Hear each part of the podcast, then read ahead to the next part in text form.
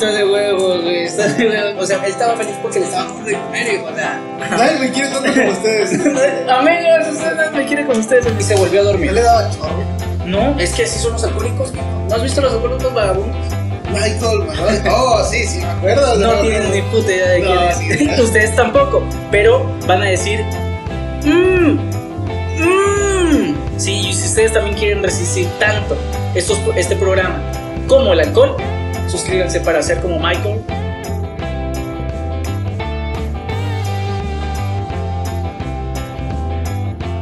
Bienvenidos a su parte favorita de internet. ¿Es tu parte favorita de internet? Definitivamente es mi parte favorita de internet. La mía también. Y hoy te voy a contar la historia de Michael Malloy.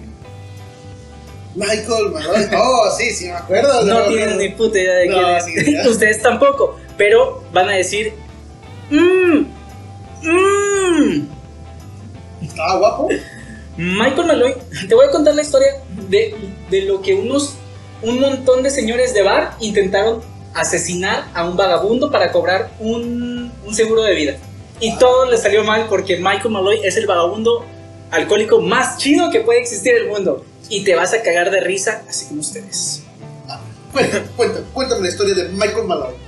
No sabemos casi nada de él. O sea, bueno, O sea, entonces sí sabemos. sí, sí sabemos cosas de él. Sabemos que es irlandés. Y que es vagabundo. Eh, ajá, que, eso, que es vagabundo. Él existió, bueno, él nació durante, antes de la Gran Depresión, ¿Ok? ¿sí? De, él vivía en Nueva York. Se estaca. Él solía tener trabajos que normalmente él no decidía que le pagaran con dinero, sino que le pagaran con Alcohol. con alcohol. Él Definitivamente. decía, puta madre, yo aquí vengo y lo voy a romper. Un día, eh, un bar al que todos le pedían fiado, era un bar muy popular en en la ciudad, eh, eh, a los que Michael Malloy era uno de los más grandes deudores. El dueño del bar se llamaba Pascua. Ok, ya conocimos a Michael Malloy. Aquí nada más te voy a hablar un poquito de contexto sobre el dueño del bar. Pascua, junto a otros amigos de él, ahorita te los voy a mencionar, lo que hacían regularmente es que ellos traían a vagabundos de la calle, los, los, los alcoholizaban, les compraban, perdón, les compraban un seguro de vida a cambio de otro nombre y ellos decían, ¿sabes qué? E- Él es mi hermano Nicolás y le voy a comprar todos los seguros de vida y después, posteriormente, hacían que tuvieran accidentes. Cobraban el seguro de vida y así es como se mantenían con dinero en la Gran Depresión. ¿Sí me explico? Ok, y, y eso hacían comúnmente con los vagabundos. Hasta que conocieron a Michael Malloy. ok, un día, pues Pascua vio como todos los días a Malloy. Lo vio ahí abominando fuera de su bar, estaba así sentado en la orilla. Ay, Dios mío, no, sé qué. Y, le dice, oye, Michael, ¿no debería, deberías comprar un seguro de vida, viejo? O sea, ¿quién? Guiño, guiño. Si tú necesitas a alguien familiar, puedes poner mi nombre como tu hermano. Ponle que te llamas Nicolás y ten mi apellido. Y, Malloy, y Michael, como toda buena persona, dijo, órale va, huevos, está chingón. Y entonces el plan era llevar a Malloy con sus amigos a firmar al nombre de Nicolás, o sea, Michael. eh, por si llegase a morir, ellos le iban a dar alrededor de 70, actualmente 70 mil dólares. Sí, ok, firmaron, compraron todos los seguros, o sea, quiere, quiere el seguro premium, más el IVA, más el no sé qué, más protecciones contra todo, deben todo. Le, le empezaron a pagar sobre todo. Entonces la semana siguiente se reunieron en el, en el bar para terminar el trabajo y Maloy llegó y le dijo, y le dijo a, y le dijo, Don Pascua le dijo a Maloy, Ajá. ¿sabes qué? Tienes cuenta abierta, toma todo lo que tú gustes. Y dijo, y dijo, ¿haz de huevos? Y empezó a pistear. Pasan los días, pasan los días, y al cuarto día, el, el vato, después de pistear todo, se quedaba dormido y se iba. Después al día siguiente, ay, ¿qué onda? ¿Cómo están? Y otra vez, al cuarto día, dijo, oye, estamos perdiendo chingos de dinero. No, no, nos, está, no nos está saliendo.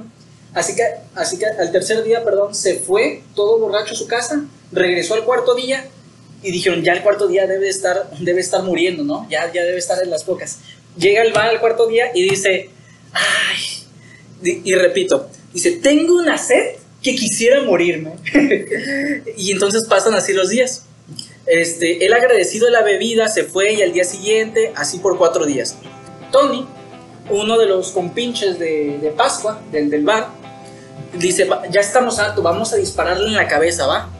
Y, y Murphy, otro de los amigos, Tony Murphy, Murphy le dijo, güey, güey, espérate, si le disparamos, va a ver como es un suicidio y no podemos cobrar el seguro. ¿De acuerdo? Así que le dijo, él, él- a él le gusta tomar mucho whisky, así que vamos a cambiarlo por un metanol. Sí, sí sabes que el metanol es con lo que hacen las pinturas y todo, es súper, súper tóxico. O sea, esa- ese pedo te mata. Se te inflaman las venas, no sé qué, no sé cómo, y, te mueres Te patatas. te patateas. Y entonces dijeron, el alcohol a veces la, la gente muere cuando le pones metanol a- al, al, al alcohol. Y si tú estás tomando, pues puedes fallecer. ¿Sabes qué hicieron ellos? Le dieron una jarra de cerveza llena de metanol. De que se muere, se muere. que se muere, se muere. Se la tomó, puso la jarra y a los 10 segundos choca la cabeza con, el, con, el, con la mesa del, del, de la barra. Y dijeron, ya estuvo. Solo se escucha unos segundos después, "¿Eh?", como un, como un erupto. Se despierta y dijo, vaya bebida, no había probado una bebida tan fuerte como la tuya, Morphy. Dame otra, exactamente. Pasan, los días y, y le empiezan a dar más con metanol. Eh, pasan dos días, le, le- le mezclan whisky con metanol, una copa de whisky, uno de metanol y así. Ok, él se fue a gusto y volvió el siguiente día. Hasta que una noche cayó en silencio. ¿De acuerdo? Es que cayó, cayó de espaldas del banquito. Y ellos dij- todos los del bar se asomaron dijeron, ya está, güey. Ahora sí. Porque entre, entre más él tardaban en matarlo, tenían que gastar más porque tenían que comprar dinero, este, hay que comprar metanol, hay que comprar que cierren la boca los dueños del... los que venden el metanol. Y ya. Y, y no sé si has visto cuando un borracho cae, se le infla el pecho, como que batalla en respirar. Y entonces ellos empiezan a ver cómo infla su pecho. Hasta que una vez se le infla y exhala. Y ya, y ya no se mueve. Y, y todos dijeron, A huevo. a huevo, ya no está respirando. En eso despierta, le hace. No, no es que estaba respirando, estaba agarrando aire, estaba. Y todo, a huevo, y después él se levanta y dice: Denme otra, muchachos, esto todavía no se acaba. Y todos, puta, no. Sí. Ajá. El, el complot se hacía cada vez más caro porque obviamente tenían que comprar el silencio de las personas que estaban en el bar. ¿De acuerdo? Sí. Entonces, vuelve, vuelve a decirle Morphy, vuelve a decirle Tony, vamos a dispararle, güey. Vamos a dispararle, güey. Dijo, no, no. barato. Y Morphy dijo, no, no, yo tengo una idea. Mi tío murió de, de congestión, de cuando comes mucho. Ajá. Ajá. Así dijo, vamos a rellenar unos, unos camarones. Eh, ah, dice, a él le gustan mucho los mariscos. Vamos a rellenarlo de alcohol desnaturalizado y se lo servimos como postrecito. Entonces, e- ellos llevan toda la jarra de hacen bastantes camarones, llevan toda la jarra, dijeron que con que se como unos dos o tres. Volvieron, o sea, eh, dejaron que se pisteara en su mesita ahí. Cuando volvieron a decir, oye, pues vamos a ver cuánto se ha comido, la jarra estaba vacía, viejo. Está metanol, whisky, camarón. Eh, y, y lo empiezan a ver y dicen, "Esto- ¿qué te parecieron los, los camarones? Está de huevos, güey, está de huevos. O sea, él estaba feliz porque le estaban dando de comer, viejo, o sea. Nadie me quiere tanto como ustedes. amigos, no me quiere con ustedes, amigos. Ok, él, él se comió todos los camarones. Entonces Murphy probó otro plan. Dijo, ¿sabes qué? Vamos a darles latas de atún echadas a perder. Con los, se los ponemos como un sándwich de pan con mojo. Al siguiente día fue, le tuvieron listos los sándwiches y él se los empezó a comer. Total, no pasó, se volvió a desmayar, se volvió a levantar y lo primero que dijo es que... Sabe raro. Ese muchacho, yo nunca he sido grosero con ustedes y cito, pero tendrán otro de sus sándwiches porque me encanta. Y, empe- y empezó a puta, güey, ¿cómo lo matamos, güey? Ok, los sándwiches no sirvieron, el metanol no servía, los camarones alcoholizados no servían. Y entonces Maloy se, se terminó el sándwich, pidió otro y se, y se volvió a No dormir. le daba chorro. No, es que así son los alcohólicos, viejo. ¿No has visto los alcohólicos vagabundos? No, pero ya todo lo que estaba metiendo. Bueno, se volvió a dormir. Ellos lo arrastraron. El plan era de que, güey, ahorita que se duerma, vamos. Lo arrastraron a un coche. Lo, ah, eh, porque esto era invierno, viejo. Era invierno, hace chingos de frío en Nueva York. Lo sentaron a- en un parque, le quitaron la ropa para que le diera, ¿cómo se llama? Pulmonía cuando te da mucho frío. Y, y- y le pusieron latas de. echaron agua fría. en el pecho y en la cabeza. Y estaba de- lo dejaron desnudo. Sí se muere de frío. Dijeron, vamos a dejarlo así, ya eran como la, la una, dos de la mañana. Volvieron al bar, llegaron a las 12, ellos abrían el bar como a la una de la tarde. ¿Y sabes qué encontraron? Estaba- Estaban afuera del bar, en la entrada, esperando abierta, con, con un pantalón roto y esperando. Muchachos, no, me otra van- vez". no me van a creer, güey, pero no sé cómo. Ajá, exactamente. Y dijeron, puta, no se muere, güey, este vato no se muere. y bueno, lle- llegó el siguiente mes y ellos tenían que pagar el mes del seguro otra vez. Y puta, otra gastadera. Ok, entonces siguieron metiendo a más gente hasta que contrataron un taxista. Que el taxista, pues, iban a guardar silencio. El plan era volverlo a dormir y vamos a llevarlos a un callejón, un callejón grande. Entonces, no, lo subieron al taxi, se lo llevaron al- al- a la calle, al callejón grande, lo pusieron como espantapájaros y le aceleraron al taxista. Le dijeron, güey, atropéllalo, quiero que lo atropelles. Y entonces, entonces este, este, este Frank, eh, así se llama Frank, eh, se quedó así, eh, se, se quedó tambaleado y de, y de pronto prende las luces para verlo del fondo y le empiezan a acelerar y entonces este, lo, lo, lo intentan arrollar dos veces porque en las dos veces él como que se hizo consciente y se hacía a un lado y se hacía otro como has visto Rock Lee contra Ándale. no. Ándale, tenía como que la doctrina del borracho. Total, hasta la tercera vez lo empezaron a atropellar bien. Eh, más tarde lo atendieron los médicos, pero él tuvo una contusión en el hombro y una pequeña en la cabeza. Ok, le iban a dar de reversa, viejo, para aplastarlo de reversa, hasta que empiezan a llegar como que carros, empezaron a pasar más carros y ellos mejor se pelaron, ¿sabes? Dijeron, puta, pues no sabemos qué.